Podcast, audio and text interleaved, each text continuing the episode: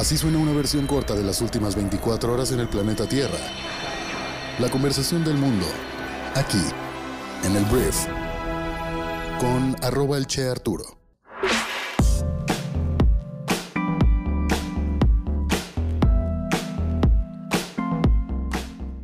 Hola, muy buenos días, bienvenidos a esto que es el Brief para este miércoles 26 de mayo. En este programa vas a poder informarte con las noticias más importantes del día y yo soy Arturo Salazar, tu anfitrión y uno de los fundadores de Briefy. Espero que estés teniendo un gran miércoles y sin más que decir vamos a comenzar con las noticias que debes conocer el día de hoy. Comencemos hablando de México con una buena noticia en temas de vacunación, porque México va a comenzar a vacunar a la población de 40 a 49 años alrededor de la primera semana de junio, cuando concluya la década anterior, que son los que tienen 50 años, entre 50 y 60 años. Esto es un mes antes de lo previsto por el gobierno, hace apenas una semana, cuando calculaban que este tramo comenzaría en julio. Esa es la noticia, por lo que dijo el presidente Andrés Manuel López Obrador. La conferencia matutina ha repasado, como cada martes, la situación del COVID en la que persisten datos esperanzadores.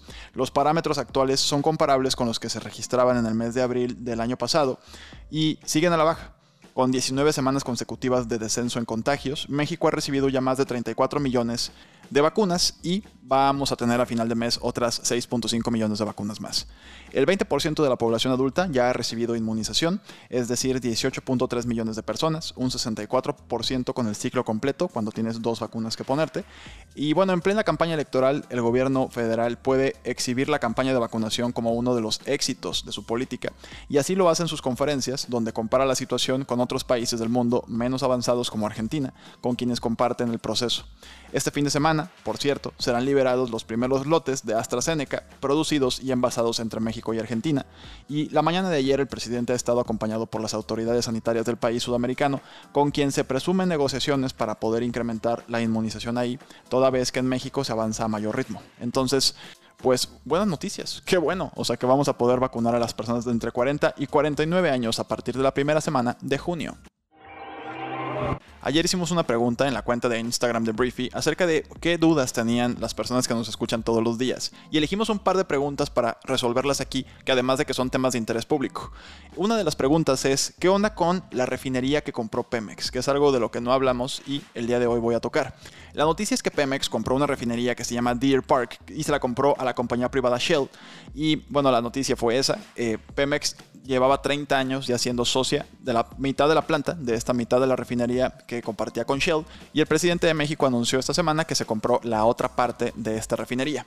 A la hora de que se justifica esta compra, lo que dice Pemex y el mismo Andrés Manuel López Obrador es que esto es con el objetivo de que puedan producir más combustible y que México sea independiente energéticamente hablando y que no tengamos que importar gasolinas. La decisión fue criticada por ciertas personas como Moody's, que Moody's es una de las calificadoras más importantes del mundo, que ayer habló de cómo la compra total de la refinería Deer Park por parte de Pemex a la compañía Shell será un problema de largo plazo para los consumidores de combustibles en México.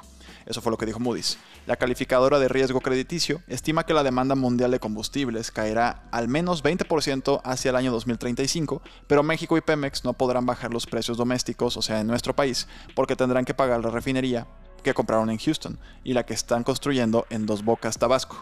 Lo que dice Moody's es que es un problema de mediano a largo plazo. Alguien va a tener que pagar esa cuenta y va a sufrir mucho el bolsillo de quien tenga que pagar la cuenta de un producto cuya demanda va bajando y por lo tanto también sus precios. Aunque el gobierno de México prevé que el consumo de gasolina y diésel en nuestro país se mantendrá o incluso crecerá, la representante de Moody's consideró que será más barato importar combustibles que Estados Unidos y Europa ya no quieren que producirlos en México. Minutos después de que Shell anunció la venta por 600 millones de dólares, el presidente Andrés Manuel comentó que la refinería tiene la capacidad para procesar 340 mil barriles, igual que la mega obra que están construyendo en Dos Bocas, Tabasco. Andrés Manuel dijo que vamos a dejar de comprar combustibles en el extranjero, Pemex va a procesar todo el petróleo crudo y lo va a convertir en gasolina diésel, vamos a ser autosuficientes para el año 2023. La analista de Moody's también mencionó que México y Pemex van en sentido opuesto a la transición energética global. Esta política energética se traduce como un riesgo, pues los inversionistas tienen el mandato de invertir en empresas que protegen el medio ambiente y transitan a productos sin emisiones de carbono. De hecho, Shell vende esta planta a Pemex debido a que tiene tienen que disminuir sus emisiones de carbono.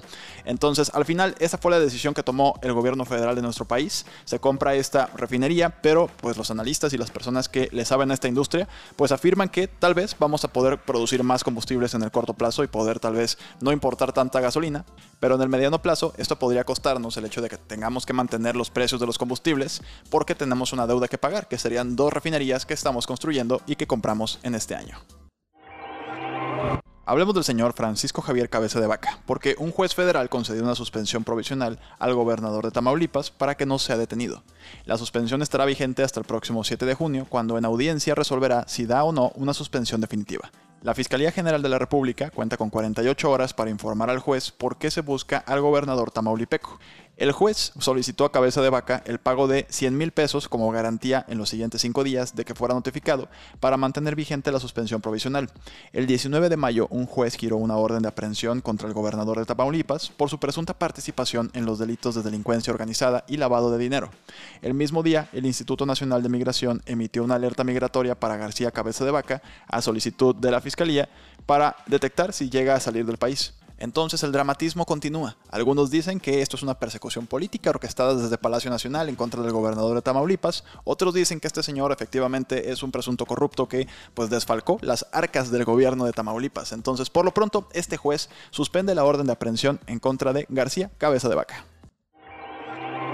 Hablemos de Joe Biden y de Vladimir Putin, que son el presidente de Estados Unidos y de Rusia respectivamente, porque ayer se confirmó que hay una reunión ya programada para que estos dos líderes mundiales se reúnan.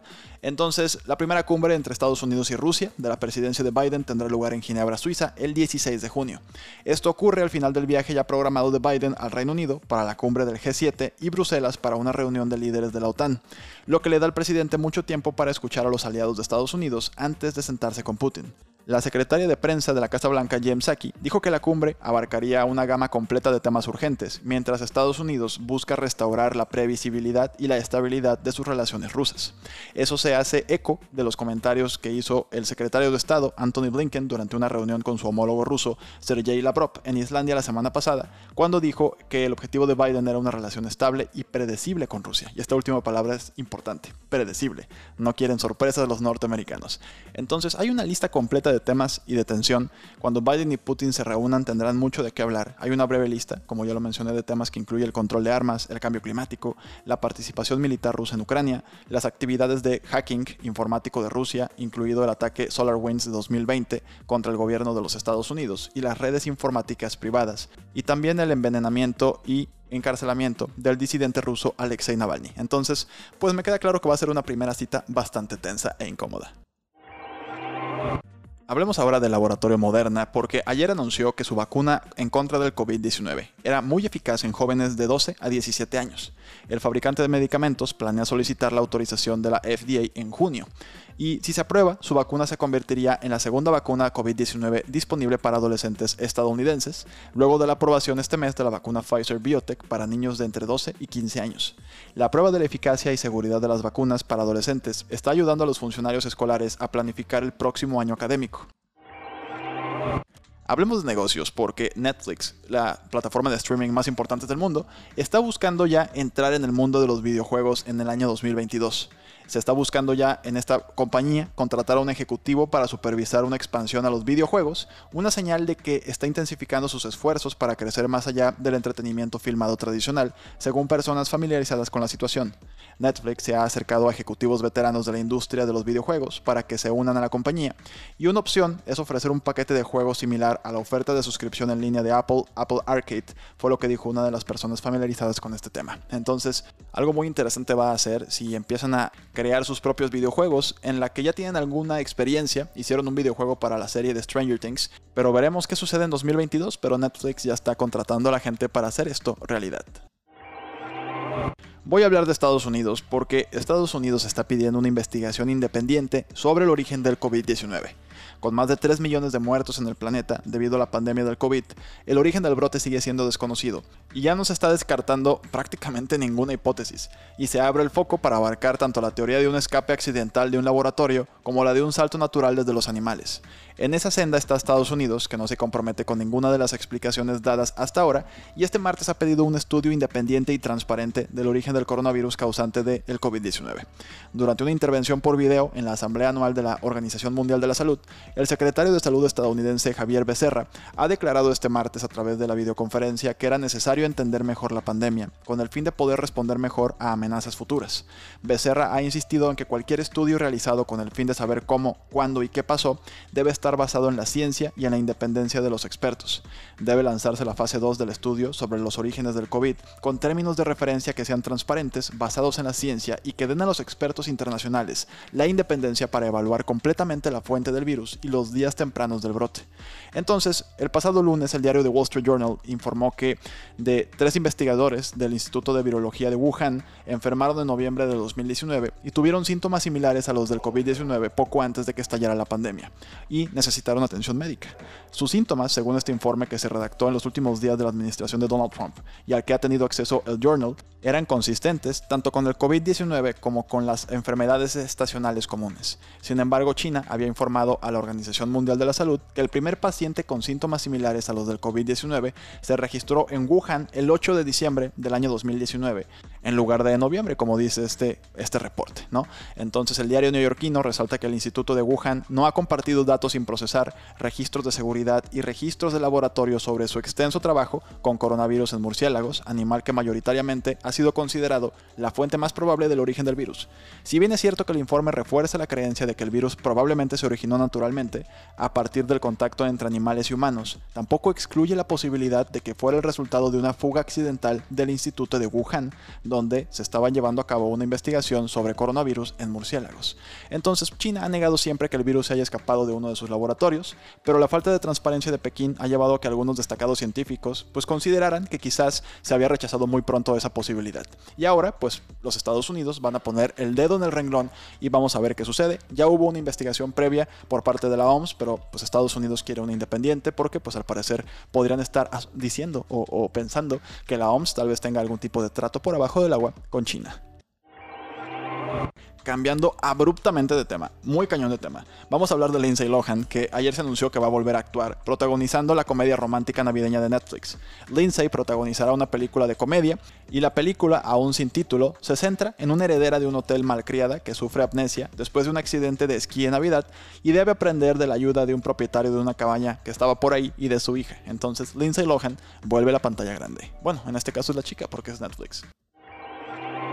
Hablemos de fútbol porque Hansi Flick va a ser el nuevo entrenador del equipo nacional de Alemania. El entrenador de 56 años, que actualmente es el director técnico del Bayern Múnich, firmó ayer un contrato en la sede de la Federación Alemana de Fútbol hasta el año 2024, que concluirá con la Eurocopa en casa, fue lo que dijo la DFB en un comunicado, haciendo referencia al torneo continental que organizarán dentro de tres años.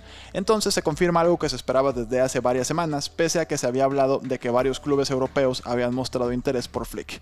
Pero al final va por la Mannschaft, va por la selección alemana y sustituye a Joaquín Lowe.